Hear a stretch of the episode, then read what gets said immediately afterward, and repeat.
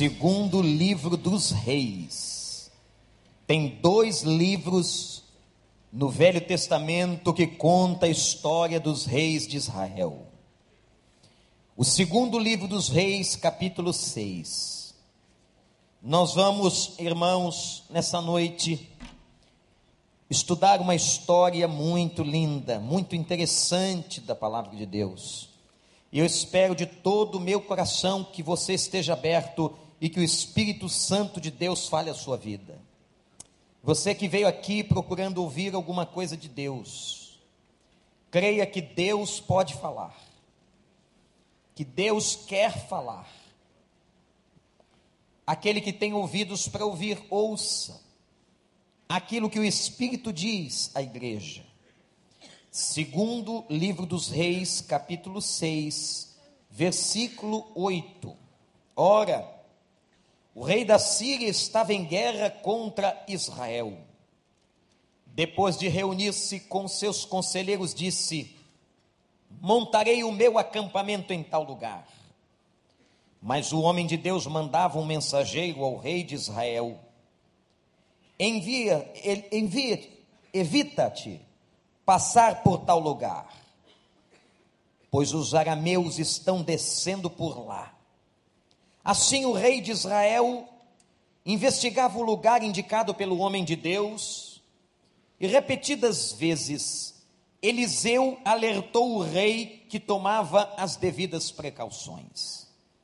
Isto enfureceu o rei da Síria, que convocando seus cavaleiros perguntou-lhes: vocês não me apontarão qual dos nossos está do lado do rei de Israel? Respondeu um conselheiro: Nenhum de nós, majestade. É Eliseu, o profeta que está em Israel, que revela ao rei de Israel até as palavras que tu falas no teu quarto. Ordenou o rei: descubram onde ele está para que eu mande capturá-lo. Quando lhe informaram que o profeta estava em Dotã, ele enviou para lá uma grande tropa com cavalos e carros de guerra. Chegaram de noite, cercaram a cidade. O servo do homem de Deus levantou-se bem cedo e pela manhã, e quando saía, viu que uma tropa com cavalos e carros de guerra havia cercado a cidade. Então ele exclamou: Ah, meu senhor, o que faremos? O profeta respondeu: Não tenha medo, aqueles que estão conosco são mais numerosos do que os que estão com eles. Eliseu orou: Senhor, abre os olhos dele para que ele veja. Então o Senhor abriu os olhos do rapaz, que olhou e viu as colinas cheias de cavalos e carros de fogo ao redor de Eliseu. Quando os arameus desceram, direção de Eliseu, ele orou ao Senhor: fere esses homens de cegueira. Então ele os feriu de cegueira conforme Eliseu havia pedido. Eliseu lhes disse: Este não é o caminho nem esta é a cidade que procuram. Sigam-me, e eu os levarei ao homem que vocês estão procurando. E os guiou até a cidade de Samaria. Assim que entraram na cidade, Eliseu disse: Senhor, abre os olhos destes homens para que possam ver. Então o Senhor abriu-lhes os olhos, e eles viram que estavam dentro de Samaria. E quando o rei de Israel os viu, perguntou a Eliseu: Devo matá-los, meu pai? Devo matá-los? Ele respondeu: Não. O rei costuma matar prisioneiros que capturam com a espada e o arco? Ordena que lhes sirvam comida e bebida e deixem que voltem ao seu senhor. Então o rei preparou-lhes um grande banquete. Terminando eles de comer e beber, mandou-os de volta para o seu senhor. Assim, as tropas da Síria pararam de invadir o território de Israel. Que o Senhor nos abençoe. Aleluia! Não precisa pregar muito aqui, não. Posso estragar o negócio. Meus irmãos, história do profeta Eliseu. Mas, na verdade, o personagem central da minha história nessa noite, no texto, não é o profeta. O personagem que eu quero lhes pregar esta noite é o servo de Eliseu, o empregado. Na verdade, não era um empregado como nós conhecemos, era um escravo, de nome Geazi. A história meus irmãos, deste rapaz, deste homem, mostra para nós uma diferença na vida. E aqui eu lanço-lhes uma pergunta: De que maneira você vive? De que maneira você anda na sua vida? Há duas maneiras de nós vivermos meu prezado visitante, meu querido que está na internet em qualquer lugar do mundo. Há duas maneiras de nós vivermos. A primeira maneira de nós vivermos é olhando o que está diante de nós. É olhando aquilo que é aparente. É olhando aquilo que é visível. Mas a segunda maneira de se viver nessa vida é olhando muito além. É olhando, por exemplo, para aquilo que nós não vemos. Isto é, que não está visível aos olhos humanos. Que não está ao alcance das nossas vistas. E o que é a fé? O conceito de fé está na carta aos Hebreus. No Novo Testamento, quando a Bíblia diz que a fé é a certeza daquilo que eu não vejo. Portanto, irmãos, irmãs, amigos, andar pela fé, viver pela fé, é viver olhando para um lugar muito além daquele lugar que as minhas vistas enxergam. Nós temos aqui duas visões.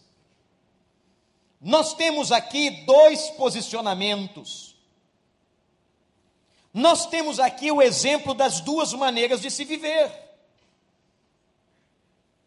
Eu posso viver esta vida como um homem natural que acredita no que vê.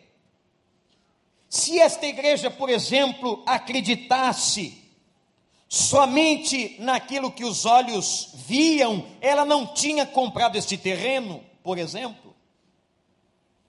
Se essa igreja tivesse acreditado apenas naquilo que estava vendo, ela não construía este prédio. Ela não compraria um outro prédio na Avenida das Américas, como fez no início deste ano. Ela não teria um centro de ação social em Vargem Grande ela não sustentaria dezenas de famílias de missionários. Por quê? Porque nós vivemos pela fé. Nós não temos produtos para vender. Nós não somos uma empresa de carros que vende carros e tem seus lucros. Nós não somos uma empresa que vende cosméticos, aliás, um comércio bastante lucrativo. Nós não temos uma empresa nós não temos uma instituição organizada financeira. Ora, como é que nós podemos, com tanta ousadia, comprar propriedades, manter missionários e fazer uma obra? Somente pelo movimento de fé. Eu me lembro o dia que eu conversava com o dono, o ex-dono deste terreno aqui. Me lembro como se fosse hoje, estava com um grupo da direção da igreja, da diretoria, no velho gabinete do nosso antigo endereço na Genário de Carvalho, do outro lado do recreio. Os proprietários desta área, na verdade, eram quatro empresários. Sentaram na frente de um pastor. empresário é um empresário. Ele faz negócios. Ele precisa ter lucros. Ele tem que manter a sua carteira de negócios. É justo, é correto, é do mundo capitalista. E ele sentou na minha sala, uma sala muito simples. E aqueles quatro empresários fizeram uma pergunta crucial para mim e perguntaram como é que a igreja do recreio vai pagar aquela propriedade. Eles queriam saber como é que a gente tinha dinheiro. E eu disse a eles: olha, nós não temos nem 10% do valor. Eles se olharam um para o outro, devem ter imaginado: esse garoto é maluco. Como é que quer comprar uma propriedade? E eu disse mais para escândalo deles. A gente vai pedindo um pouquinho de cada um. Eu estou falando com quatro empresários. Juntamos tudo num lugar, numa sacola. E aí nós pagamos vocês. O homem olhou para mim e disse: Você está brincando com a minha cara desse jeito. Eu disse: Não estou, não, senhor. E até agora o senhor veio tratar com a gente. O senhor sabe que nós somos uma igreja. O senhor não está aqui à toa. E eu fui crescendo. Preste atenção. Eu estou falando psicologicamente, estou falando espiritualmente, estou falando, né? Para você não achar que houve um milagre do esticamento do corpo. Não, não precisou. Eu disse: o senhor está aqui dentro, o senhor sabe quem nós somos, o senhor veio aqui, então agora o senhor presta atenção. O senhor não está diante de outros empresários, eu não entendo nada de negócio. E aí eles tomaram um susto porque eu havia encorpado um pouco a voz. O senhor está diante de um pastor. E isso aqui é uma igreja e é de Deus, não é minha. O negócio não é para mim, nem para minha família, nem para os meus filhos. Amanhã eu vou morrer, vocês também. Eles arregalaram o olho. E a propriedade vai ficar nas mãos de uma igreja, da igreja de Cristo na terra, com outras lideranças. Portanto, não deixe eles falar. Portanto, nós vamos fazer o negócio da seguinte maneira Nisso eu já estava maior do que você imagina. Nós vamos dar ao senhor tanto, eram os 5% do valor. O senhor já fez uma paquera na propriedade atual, pode ficar com ela toda. E assim será a nossa entrada. Ele e o resto, eu disse: o resto será em pouco tempo. Oito anos pagaremos tudo. Ele olhou disse: Tá bom, então faremos em quatro. Eu já sabia onde é que eu podia chegar. Em quatro anos e sete meses foi fechado o negócio. Mas quem foi que disse que eu tinha garantias para pagar quatro anos e sete meses, mês após mês, o dinheiro necessário? Aí um deles, percebendo o negócio, me chamou no canto, quando estava todo mundo conversando, disse: Pastor, esse negócio só pode ser pela fé. Eu falei, você não sabia desde o início? Que nós somos duros, que nós não somos empresários, que nós não temos dinheiro, que não é assim que funciona. E meus irmãos, a, a coisa que me veio ao coração foi aquela, eu disse, e ele disse assim: então o senhor espere a resposta até sexta-feira. Eu disse, claro que não. Já estamos conversando há quase um ano ou o Senhor aceita a nossa proposta, porque eu não tenho mais nada para tratar com o Senhor. Eu não tenho mais de onde tirar dinheiro, eu não tenho mais o que fazer, eu não tenho proposta melhor, eu já orei muito, o Senhor agora decide diante de Deus o que o Senhor vai fazer com a sua vida e com o seu terreno. E o Senhor saiba que está fazendo um negócio com Deus. Agora tenha certeza, se o Senhor fizer esse negócio com Deus, Deus vai lhe honrar. Meus irmãos, na hora, o homem virou, que era o majoritário da sociedade, e disse: Está vendido. Eu falei: É assim que se fala, louvado seja o nome de Deus.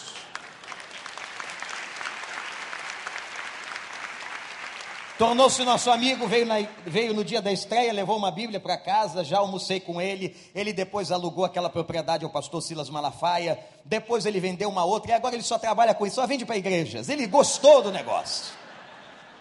Aí fomos almoçar um dia lá no designer, claro que eu almoçar no designer, ele paga, se você me convidar para almoçar no designer eu vou, mas você vai pagar, com certeza, porque lá é só para gente que tem din-din.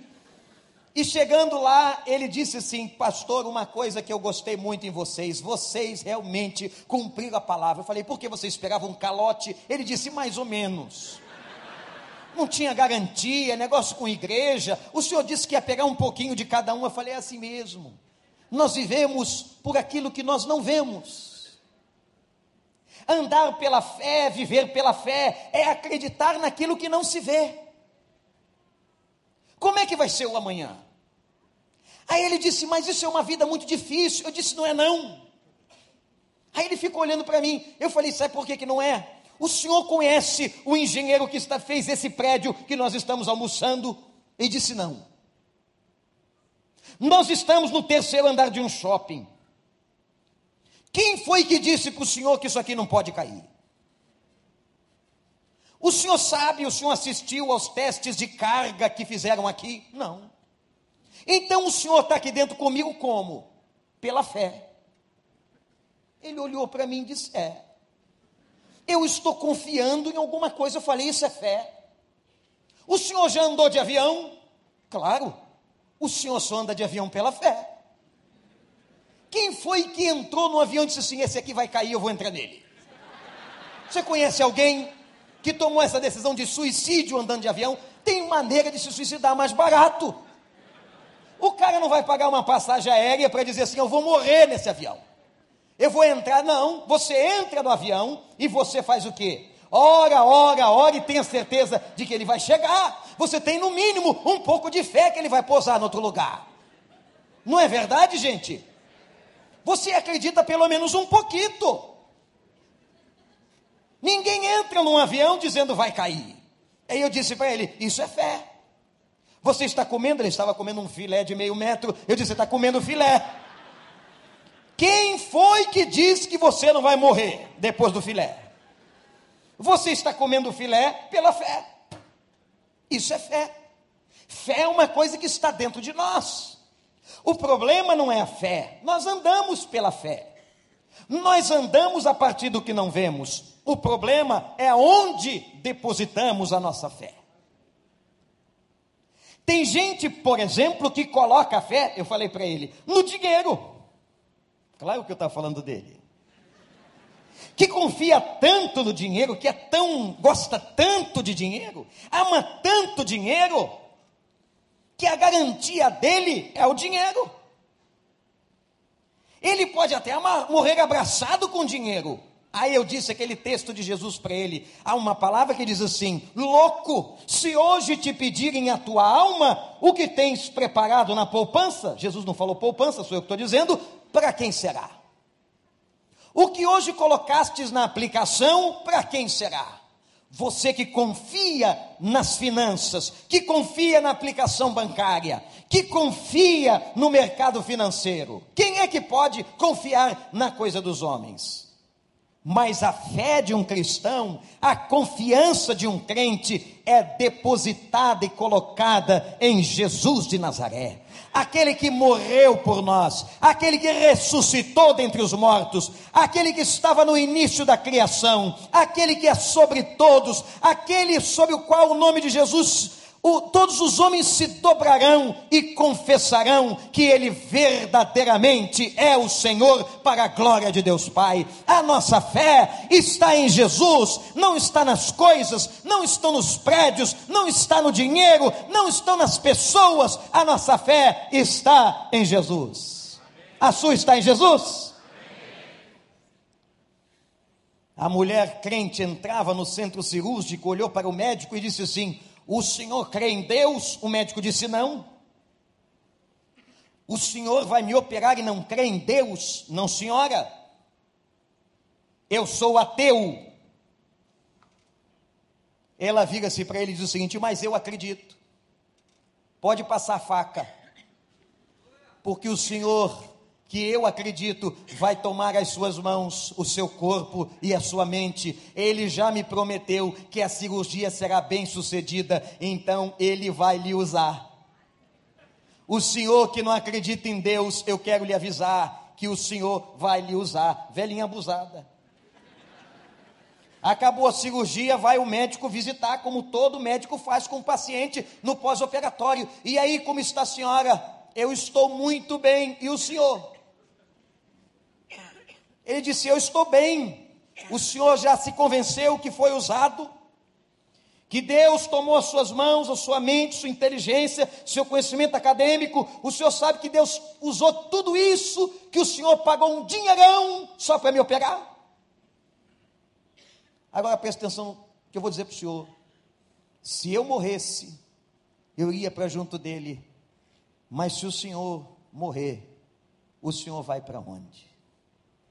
Ele disse para ela: vira essa boca para lá. Medo. Muito ateu diz assim: eu sou ateu, graças a Deus. Um grande filósofo, na hora de morrer, pregou a não existência de Deus o tempo inteiro. John Paul Sartre, pai do existencialismo. Quem conhece filosofia, já leu a biografia. Na hora da morte, chamou os discípulos e disse assim: chamem um padre. Os discípulos, acostumados a ouvir as pregações de John Paul Sartre sobre o existencialismo, onde ele dizia que o homem era o centro de tudo e tudo se acaba na morte, os discípulos perguntaram: Mas o senhor não crê? Ele responde aos discípulos: Chamem um padre por via das dúvidas. Andar pela fé, andar pela fé é andar confiando em algo que nós não estamos vendo. O exército da Síria cercou Israel, era muito mais forte. Então aquele garoto, aquele rapazinho, empregado de Eliseu, o profeta, chegou na porta da casa e viu a multidão de carros e cavaleiros. O que é que um homem natural vê?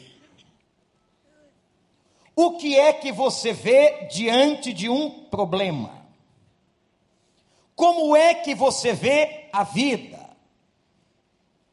Quando aquele rapaz chegou na porta da casa, a primeira coisa que ele viu foi um problema sem solução. Meu Deus, o exército sírio cercou Samaria. Toda a cidade está cercada. Nós não temos como vencê-los, são muito mais preparados em guerra.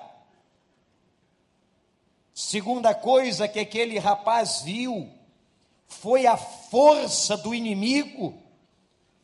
Ele olhou e era um exército bem treinado, como diz o versículo 15, uma tropa com cavalos e carros de guerra.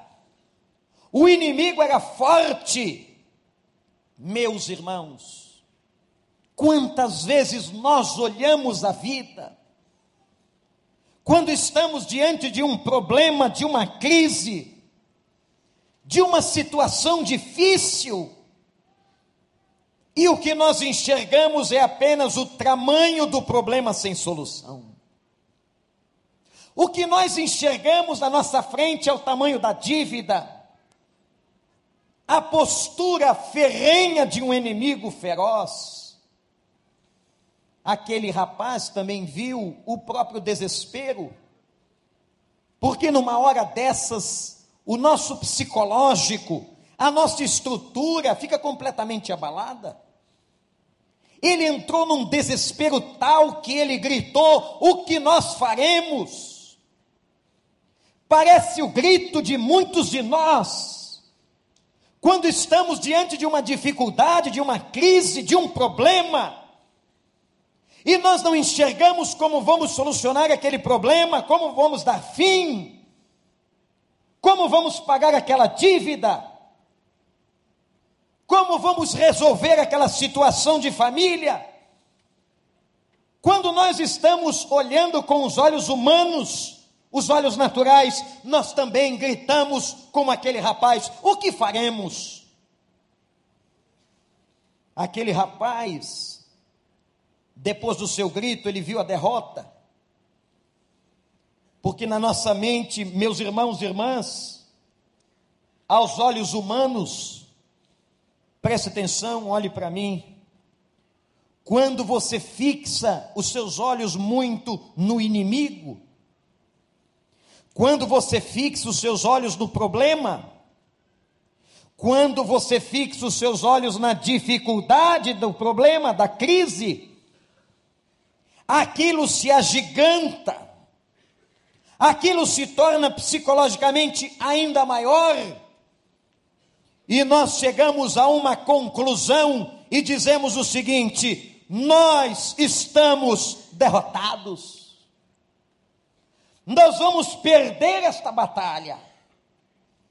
Eu não tenho como pagar, eu não tenho como resolver essa crise dentro da minha família, eu não tenho como dar jeito neste casamento, eu não tenho como dar solução a este problema do meu filho, eu não tenho o que faremos, e nós acabamos vendo o tamanho da nossa própria derrota. Todas as vezes que você se fixa no problema, ele se torna grande demais. Ele se torna maior do que ele é. E você enxerga o mal. Você enxerga inclusive uma atuação maligna. Você vê as forças das trevas e diz assim: o inimigo que está contra mim é grande, é poderoso, é forte, é cheio de armas. Foi este sentimento que Israel teve diante do grande Golias. Imaginem um homem de três metros de altura.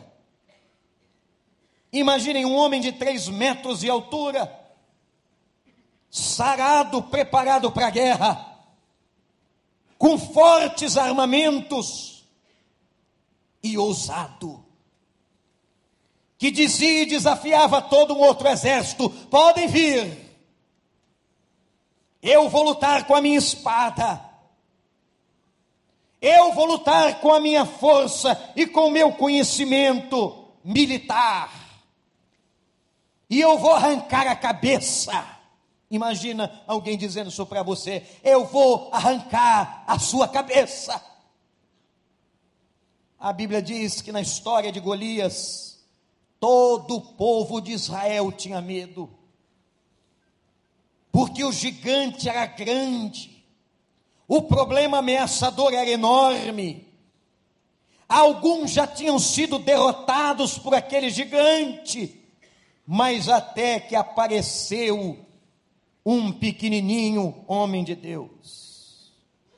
A Bíblia diz que ele era ruivo e baixinho, mais ou menos dessa altura. Todo baixinho é daqui para baixo.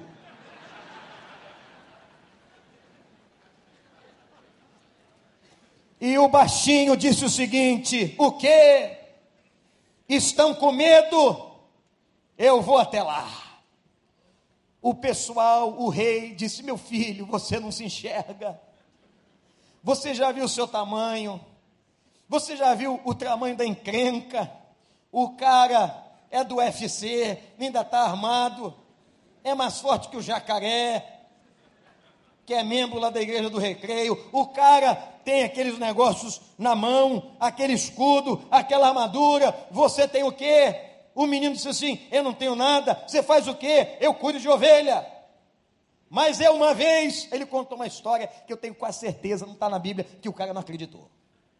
Se uma vez veio um leão Deve ter sido o filhote. Só pode. Veio o leão. Mas o, o Davizinho tinha que crescer com a situação. Vinha o leão. E eu parti para cima dele e matei. Mas a Bíblia não diz qual era o tamanho do leão. Eu creio num leão pequeno. E ele diz: Mas veio um urso. Era um urso que devia ter saído da barriga da ursa naquela noite. E quando veio o urso, eu parti para cima dele e enforquei o urso. O rei deve ter dito: aham. Eu estou acreditando que você matou o leão e o urso. E aí o pequenininho se aborreceu e disse assim: Cuidado com essa gente pequena, hein? Eu vou avisar para você: cuidado, muito cuidado com gente pequena. Eles estão mais perto da base, eles atacam por baixo.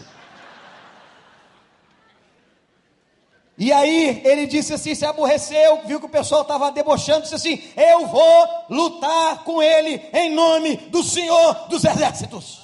Eu vou lutar com ele em nome do Deus de Israel. Ele não vai afrontar o meu povo, não. E o rei olhou e ficou: caramba, o pequenininho não é mole. Então, já que você quer ir morrer, ele deve ter pensado: vai. E eu imagino que a praça ficou cheia. Imagina comigo aquela praça lotada de gente. O gigante só de pisar no chão, o pé 55, fazia estremecer e veio aquele moleque ruivo e veio com, sabe com o quê? Com um saquinho de pedra e atiradeira na mão. Ô gente, pega aí. Quem aqui já brincou de atiradeira quando era criança? Muito passarinho morto, hein? Porque olha só, para que vocês usavam atiradeira? Meu pai dizia: quem usa atiradeira é covarde, mata passarinho. Levanta a mão de novo se você matava passarinho. A senhora, misericórdia. A senhora, que decepção, meu pai. Mulheres que mataram passarinho. É uma noite de confissão. Tadeu, você matava passarinho. Rolinha, misericórdia, Tadeu, sobre a sua vida. Quem mais precisa de perdão essa noite? Precisa. Eu matei passarinho. Que isso, o senhor também? Deus te, Deus te abençoe, Deus te abençoe. Quanto pecador, a senhora também? Misericórdia. O cara com saco de pedra a tiradeira na mão, o pessoal da praça. Imagina a arena do UFC cheia, vendo o pequenininho entrar sem uma arma e olhando para ele. E aquele gigante debochando. O gigante começou a debochar do tal do Davi começou a debochar, começou a debochar, é isso aí. E o Davi disse para ele: Olha só, não sou eu que vou lutar com você, não, eu vou a ti, em nome do Senhor dos Exércitos. Ele pegou uma pedrinha, enrolou naquele negócio, naquela tiradeira, ele rodou, rodou e jogou, caiu na testa do gigante. O gigante caiu no chão, ferido. Aí, gente, quando cai no chão ferido, o baixinho cresce. Ah, quando cai no chão, aí o negócio ficou bom. Ele foi lá, pegou a espada do gigante, a espada, olhou o pescoço e cortou a cabeça. Ainda deve ter colocado o pé.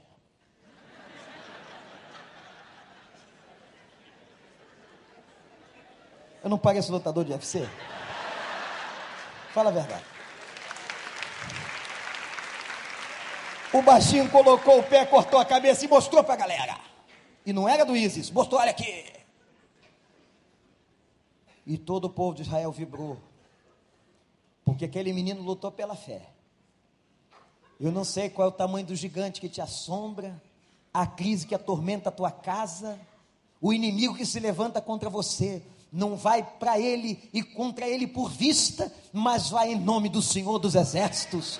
Vai pela fé, meu irmão. Confia no Senhor, abraça o Senhor, pede a força do Senhor, pede a graça do Senhor e Deus vai te honrar.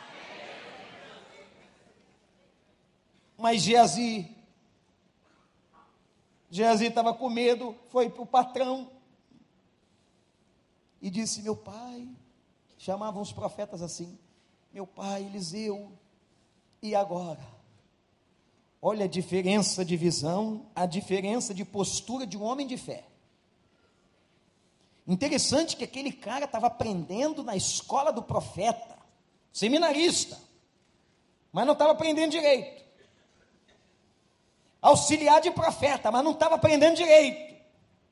Tem auxiliar de profeta que não aprende. E aí o profeta Eliseu precisou dizer para ele: meu filho, meu filho, aquieta teu coração. Aquieta pelo seguinte, porque Deus já nos deu outros livramentos.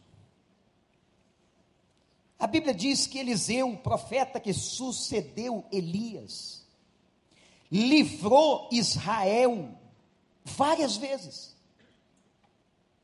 O versículo 10 conta que toda vez que o mal e o homem mau queria fazer uma maldade contra Israel, Deus revelava ao homem de Deus, ao profeta Eliseu, toda vez. Era aquela revelação verdadeira, não era aquela coisa falsa, mentirosa que muitas vezes a gente vê por aí, não. Era uma revelação verdadeira, verídica. E Deus dizia: Eliseu diz ao rei de Israel que os sírios vão atacar pela rua 43. Eliseu avisava, o rei se preparava e evitava a morte dos soldados. No outro dia era a mesma coisa. No terceiro, a mesma coisa. No quarto, a mesma coisa. Aí o rei da Síria disse: tem um traidor aqui. Toda vez que eu quero invadir e destruir aquela terra, alguém entre nós avisa ao rei de Israel quem é o traidor. Alguém, não sabemos como, responde a pergunta do rei da Síria e diz assim: é Eliseu. Eliseu, profeta, recentemente, rei, ele fez flutuar um machado. Deus lhe deu uma competência, uma unção tal, que até o que o Senhor fala no quarto de dormir, o Senhor Deus dele avisa para ele. Até aquilo que o Senhor pensa até as suas intenções. Quando o rei da Síria ouviu tal declaração, disse: Nós vamos matá-lo. Cercou a cidade. O menino de Eliseu se apavora. Mas o que é que um homem de fé vê? Anote. A primeira coisa que um homem de fé vê é livramento. Você sabia que Deus dá livramento para a gente? Você sabia que você já teve livramentos que você nem tomou conhecimento? Você sabia que Deus já te livrou de situações terríveis e você nem soube? Talvez acidentes, assaltos, armadilhas de mau negócio, homens maus, Deus já te deu livramento. Uma coisa você pode sair daqui nessa noite com toda certeza: o Senhor que te livrou continuará dando livramento à sua vida e à sua casa. Eliseu diz: esse Deus é Deus de livramento. O homem de fé, ele vê livramentos. Segundo, uma pessoa, um homem, uma mulher de fé, vê a força do Senhor. Ah, meus irmãos, no alto da colina, quando Geazi viu os carros e os cavaleiros, ele desesperou. Mas o homem de Deus vê uma coisa que o rapaz não vê, e diz assim: aqueles, Geazi, que estão conosco, eles são maiores, mais fortes e mais poderosos do que o exército deles. Existe uma legião de anjos e de agentes de Deus que se acampam ao redor daqueles que os temem e os livra. Os anjos do Senhor acampam ao redor daqueles que o temem e os livra. O homem de Deus vê a força do Senhor. Você sabe que o Senhor que você adora, o Senhor que você ama, o Senhor que você cultua hoje, o Senhor que você agora faz este culto e presta essa adoração, você sabia que este Senhor é onipotente, Ele tem todo o poder, Ele tem toda a força, não há laço na sua vida, não há outra força na sua vida que possa contra a força do Senhor.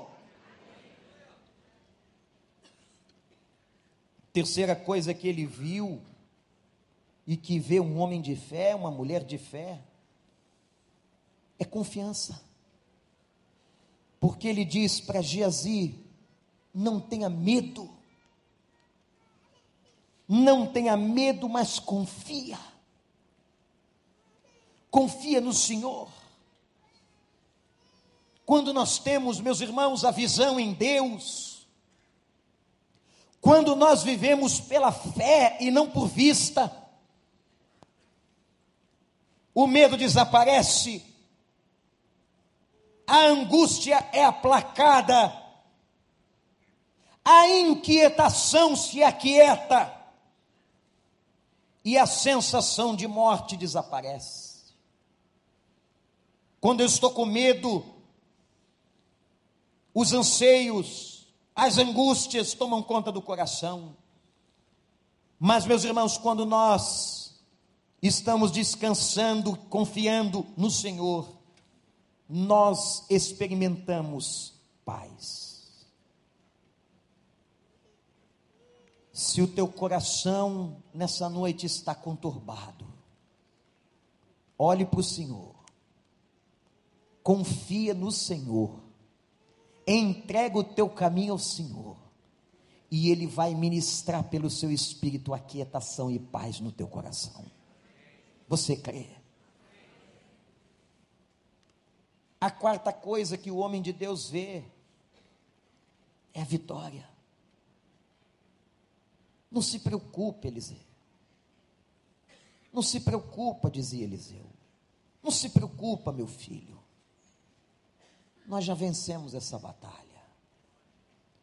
Nós já derrotamos este inimigo. A vitória já é nossa. Você sabia que vida cristã é isso? A gente pode perder uma luta aqui, pode tropeçar ali, mas o final da nossa história é só vitória. Nós já somos mais do que vencedores. E naquele momento Eliseu resolveu fazer uma oração para que Deus mudasse a visão de Geazi. Quem sabe tem gente aqui nessa noite dizendo, pastor, eu sou como Geazi. Eu sou cheio de medos. Eu não consigo enxergar lá na frente. Eu tenho muitas inseguranças. Eu tenho medo do tamanho do inimigo. Eu não tenho solução para os problemas. Eu me pergunto a toda hora: o que farei? A nossa pergunta em casa é o que faremos? E eu quero te convidar a fazer a mesma oração que Eliseu fez por aquele rapaz quando ele pede: Senhor, abre os olhos. Abre os olhos não é da carne, não é esses olhos aqui que estão na fronte da face, mas abre, Senhor, os olhos da alma. Abre os olhos para que nós possamos ver o que está na frente. E quando Eliseu orou, a Bíblia declara que Deus ouviu a oração. E os olhos do homem, do rapaz, se abriram. Experiência com Deus. Você pode ter uma experiência com Deus nessa noite. Você que entrou aqui com medo. Você que entrou aqui derrotado. Você que entrou aqui dizendo que não tem jeito. Você que entrou aqui enfraquecido. Você que entrou aqui achando que não tem solução. Diz a Deus: mostra, Senhor. Abre os meus olhos, mostra a verdade, mostra o caminho, mostra o futuro, mostra a vitória. E quando Deus ouviu a oração de Eliseu, os olhos de Geazi se abriram. E ele viu, e diz assim a Bíblia, que o número dos soldados, na visão, que estavam do lado de Eliseu, eram muito mais numerosos do que os cavaleiros humanos que estavam no exército da Síria. Louvado seja o nome do Senhor. Meus irmãos, quando nós estamos cultuando aqui, o livro aos Hebreus diz que quando nós nos aproximamos do trono da graça, em culto, que miríades, esta é a palavra, milhões e milhões de anjos estão cercando esse lugar. Os anjos do Senhor, que são servos do Senhor, mensageiros do Senhor, se acampam ao nosso redor. Os anjos se acampam ao nosso redor, e o Espírito de Deus mora no coração daquele que crê. E diz o Senhor: agindo eu, quem impedirá? Qual é o exército que pode te derrotar? Qual é o inimigo que se levanta contra você? Quem é que pode te derrubar? Eu quero dizer nessa noite: ninguém, ninguém, ninguém vence um servo do Senhor. Ninguém vence o povo do Senhor. Ninguém vence a igreja do Senhor.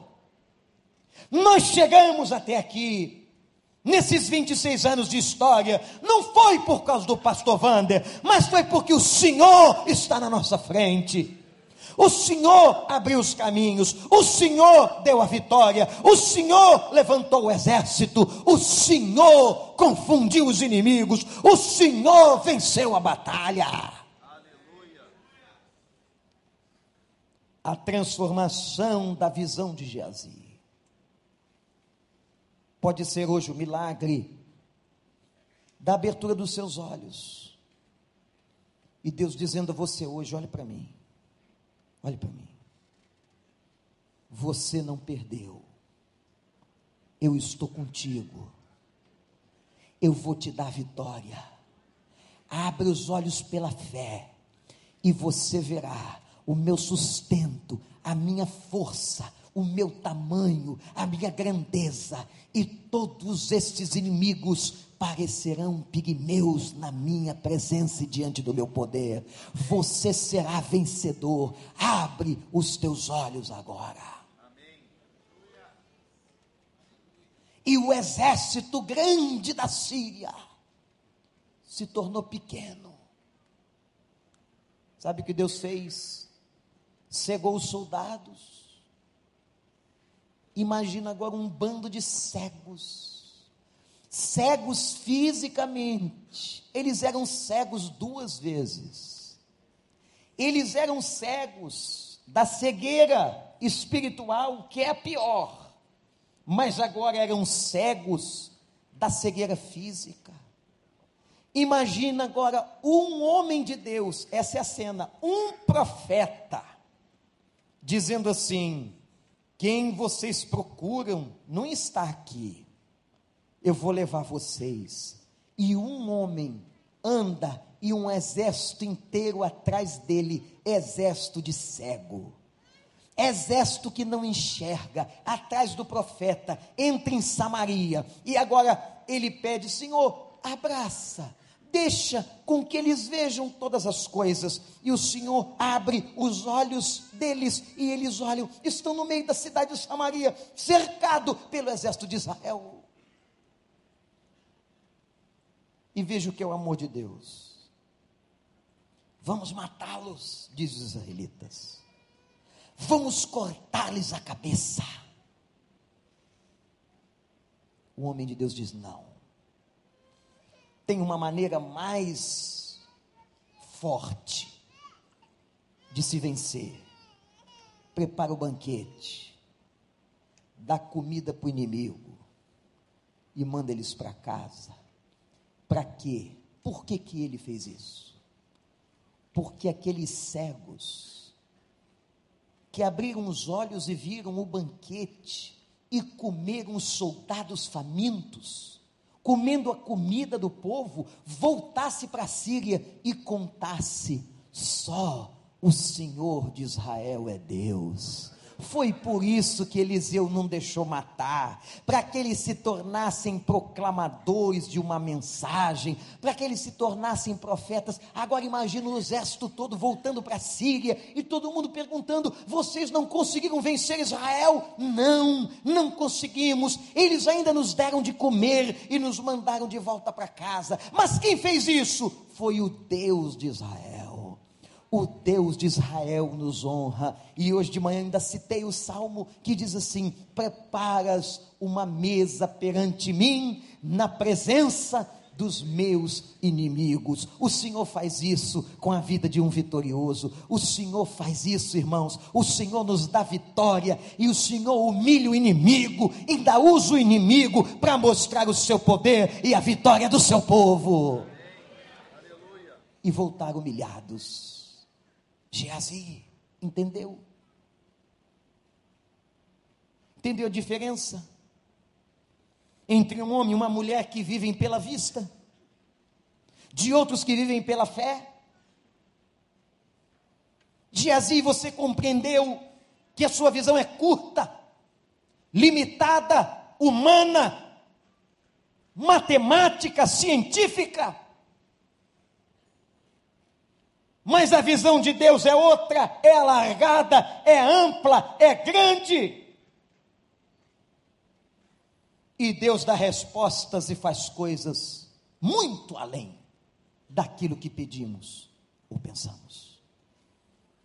Você que está com medo, você que está achando que está derrotado, nessa noite, Deus pode abrir seus olhos. Você que entrou aqui com um problema maior que você, eu quero que você saia daqui hoje com os olhos da fé, dizendo o seguinte: o gigante vai cair e a noite vai passar.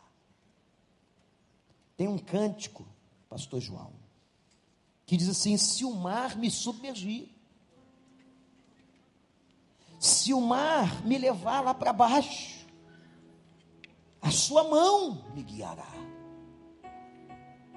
Acho que é do Davi Sassa esse cântico. Se o sol se for, a noite chegar, não sei se você conhece esse cântico que diz isso. O inimigo aparece na montanha com carros e cavaleiros. O sol se foi, a noite chegou. O mar quer me sugar, parece que está tudo dando errado. E é nessa hora que o Senhor do milagre e o milagre do Senhor vem. E ele abre os olhos. E diz o cântico: E a tua mão, como a mão de Deus, invadiu Israel tocou em Eliseu, tocou em Jazi, tocou no povo, e o povo viu a glória do Senhor. Essa noite, essa mão estendida para você. Feche os seus olhos. Abaixe a sua cabeça. Você que nos visita, você que está na internet, você que frequenta aqui, você que está aqui nessa noite. Talvez você esteja se sentindo dessa maneira, dizendo: Ah, pastor, o Senhor não sabe o tamanho da minha dor, do meu problema. O Senhor não sabe do tamanho da luta que eu estou passando lá em casa. O Senhor não sabe do tamanho do sofrimento da minha empresa, da crise do meu casamento. O Senhor não sabe do diagnóstico que eu recebi. O Senhor não sabe do pavor que eu tenho. Eu só vejo o gigante, eu só consigo enxergar o problema. Mas eu quero dizer a você e pedir a você: olhe agora, olhe como nunca você orou e diga: Senhor, abre os meus olhos, abre os meus olhos para eu ver a vitória. Pode ser que essa vitória chegue hoje, pode ser que essa vitória só chegue amanhã. Pode ser que essa vitória só chegue daqui a algum tempo, alguns meses, quem sabe alguns anos mas me deixa ver pela fé a vitória. Enche o meu coração de esperança, enche o meu coração de convicção de que eu vencerei. Você que está aqui hoje, fazendo esta oração, abre os meus olhos. Eu gostaria de orar, orar por você.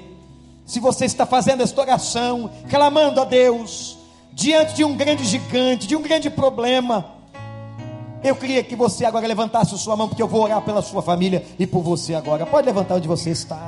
Oh, Deus abençoe, Deus abençoe, Deus abençoe, Deus abençoe, Deus abençoe. Você está orando assim, está pedindo a Deus para abrir tua visão. Deus abençoe. Lá na direita, Deus abençoe, Deus abençoe. Quanta gente, que coisa boa, como o Espírito Santo está atuando aqui. Como é importante sairmos daqui com os olhos abertos, os olhos da alma, os olhos da fé Graças a Deus, graças a Deus lá atrás, louvado seja o Senhor. Eu quero convidar a igreja em oração. Aqui de pé nós cantemos esse cântico espiritual. Ninguém se movimenta, ninguém sai deste ambiente. E se você, você levantou sua mão, Deus sabe quem foi. Eu quero convidar você durante o cântico, aqui vem aqui à frente. Eu vou orar para que Deus abra a sua visão, para que Deus lhe dê graça para que você veja a glória do Senhor, para que você veja solução onde não há solução, esperança onde não há esperança. enquanto a gente canta. Você vem, chega bem aqui à frente para que outros também cheguem. Podem chegar, pode se aproximar. Os conselheiros identifiquem as pessoas novas. Pastores ajudem. Tem muita gente nova aqui na frente. Pode chegar, pode chegar aqui no meio, pode chegar daqui. O problema é grande, o Golias é enorme. Pode vir.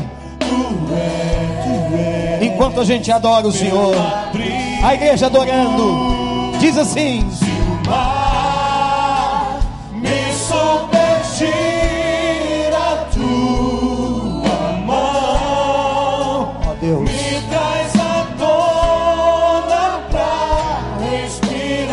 só Deus traz à tona e só Deus nos faz andar sobre as águas. Você quer vir? Pode vir. É você e Deus. Graças a Deus. Graças a Deus.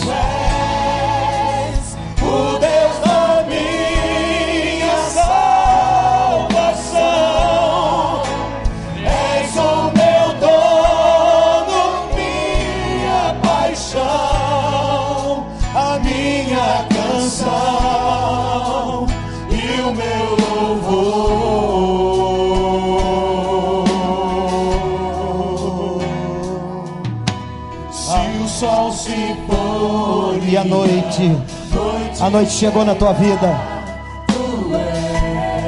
Ele é o teu auxílio. É o que te guia, o Senhor. A tempestade te alcançou.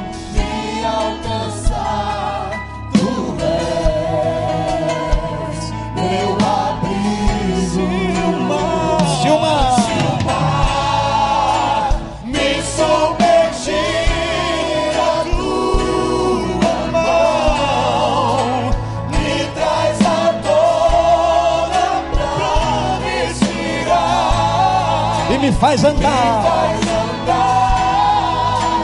sobre as águas. Diz assim: Você que veio à frente, Tu és, Tu és o meu Deus, Deus da minha salvação. Minha salvação,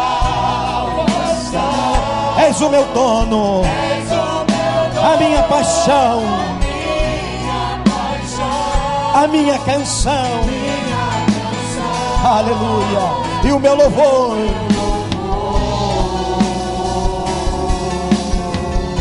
Aleluia, Senhor.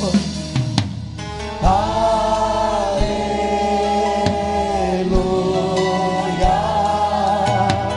Aleluia. Glorifica aquele que vai te salvar, que tem te salvado. Glorifica aquele que abre os olhos e diz aleluia. Louvor seja dado ao Senhor. Toda a igreja, aleluia. Aleluia. Ale- Glorifica, glorifica. Glorifica o Salvador.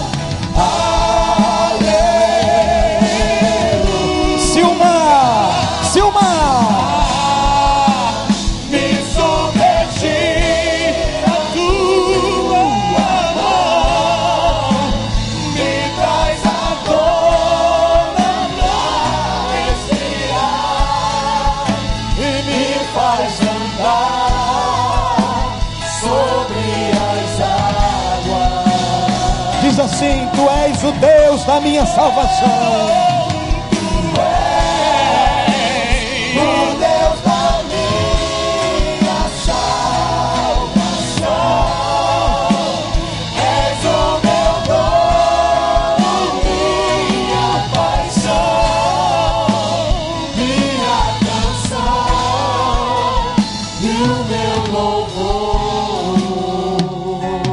Meu Pai, meu Pai, Senhor, louvado seja o teu nome por essa noite.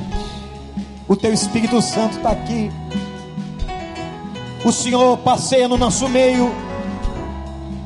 Ó Deus, glorificado seja o Senhor. Obrigado por esta palavra da história de Eliseu, de Geazi. Senhor, os meus irmãos estão aqui na frente. Muitos estão chorando, quebrados. Tu sabes os motivos. Tu sabes o tamanho da dor, tu sabes da desilusão amorosa, tu sabes do tamanho da traição, tu sabes, ó Deus, a desesperança, mas eu te suplico, Senhor, abre os olhos, abre os olhos de todos eles, e que nessa noite vejam a tua glória, vejam a tua esperança que o coração deles se encha, Senhor, da tua presença, e que o sussurro do teu espírito fale aos ouvidos, e diga: meu filho, não tenha medo, minha filha, não temas, porque eu sou contigo. Os que estão com você são muito mais do que os que estão no mundo. Não há força que possa contra mim. Eu sou o teu Deus eu te amparo com a minha mão direita, eu sou teu pastor, eu já te dei o livramento de vitória. O choro pode durar essa noite, mas a alegria vem de manhã. Meu filho, minha filha, eu sou a tua esperança. Que o Senhor abra os olhos deles, agora, Senhor, agora, em nome de Jesus e que eles se encham da tua graça, da tua esperança, do teu poder, da tua paz, que eles sintam paz no coração e eles essa noite saiam daqui deste santuário repletos dessa paz e dessa graça.